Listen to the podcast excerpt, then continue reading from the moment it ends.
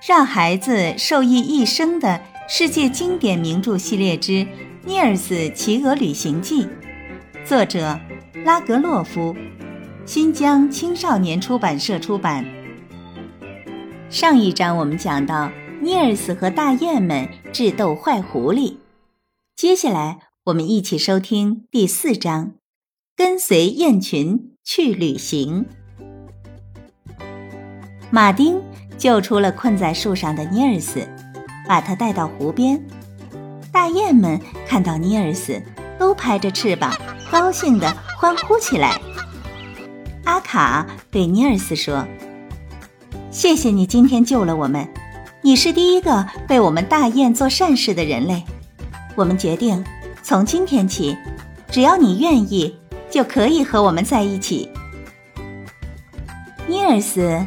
有点害羞了，以前从来没有人夸过他，或者感谢过他。他第一次意识到帮助别人是这样愉快。他甚至觉得自己喜欢上了和雁群待在一起的生活。不用上学，不用放鹅，不用干农活，最重要的是，这里没人叫他淘气包尼尔斯。他现在。可是小英雄尼尔斯，马丁真的成了他的好伙伴，他们互相照顾，互相聊天，甚至聊原先放鹅时的趣事。到了晚上，马丁还会把男孩安安稳稳地藏在他暖和的羽毛下，让他睡得非常香甜。尼尔斯有时甚至会忘了家里的那张小木头床。唯一让他感到不舒服的是吃不到人类吃的东西。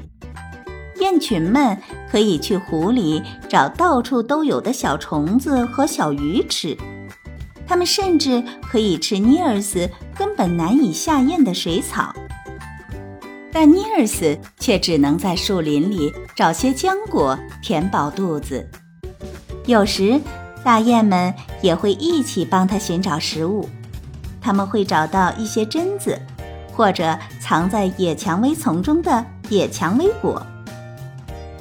运气好的时候，尼尔斯会在松鼠的窝附近找到一两个核桃，但是核桃太大了，几乎和他的脑袋一样大。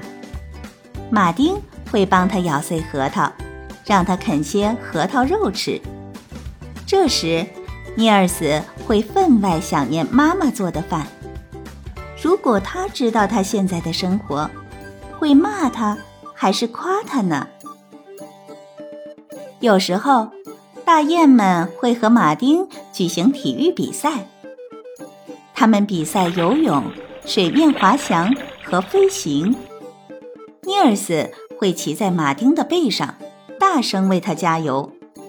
马丁身强力壮，但是他使出全身的本事，还是会输给大雁们。宽广的湖面上，久久回荡着他们的嬉笑声和欢呼声。日子就这样一天天的过去，尼尔斯更加习惯荒野上的生活了。森林、原野和天空成了他的自由天地，他再也不想回到家中狭小的农舍和院子里去了。有时候，领头雁阿卡会告诉尼尔斯许多有关野外生活的秘密。在树林里时，要提防狐狸和水貂；去湖边时，要留心水獭。如果想坐在石头上休息，要小心鼬鼠，因为鼬鼠会藏在细细的石缝里。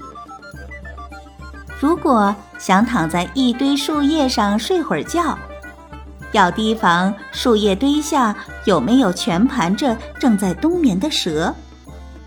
还有，走到空旷地带时，必须留神空中有没有盘旋觅食的老鹰，说不定。老鹰会一个俯冲下来把它叼走。对随处可见的喜鹊和乌鸦，也不可掉以轻心。等天黑下来，就应该竖起耳朵，因为大猫头鹰飞过来时是无声无息的，未等察觉，猫头鹰的翅膀就会把它盖住。尼尔斯听了这么多自然界的秘密，吃惊不已。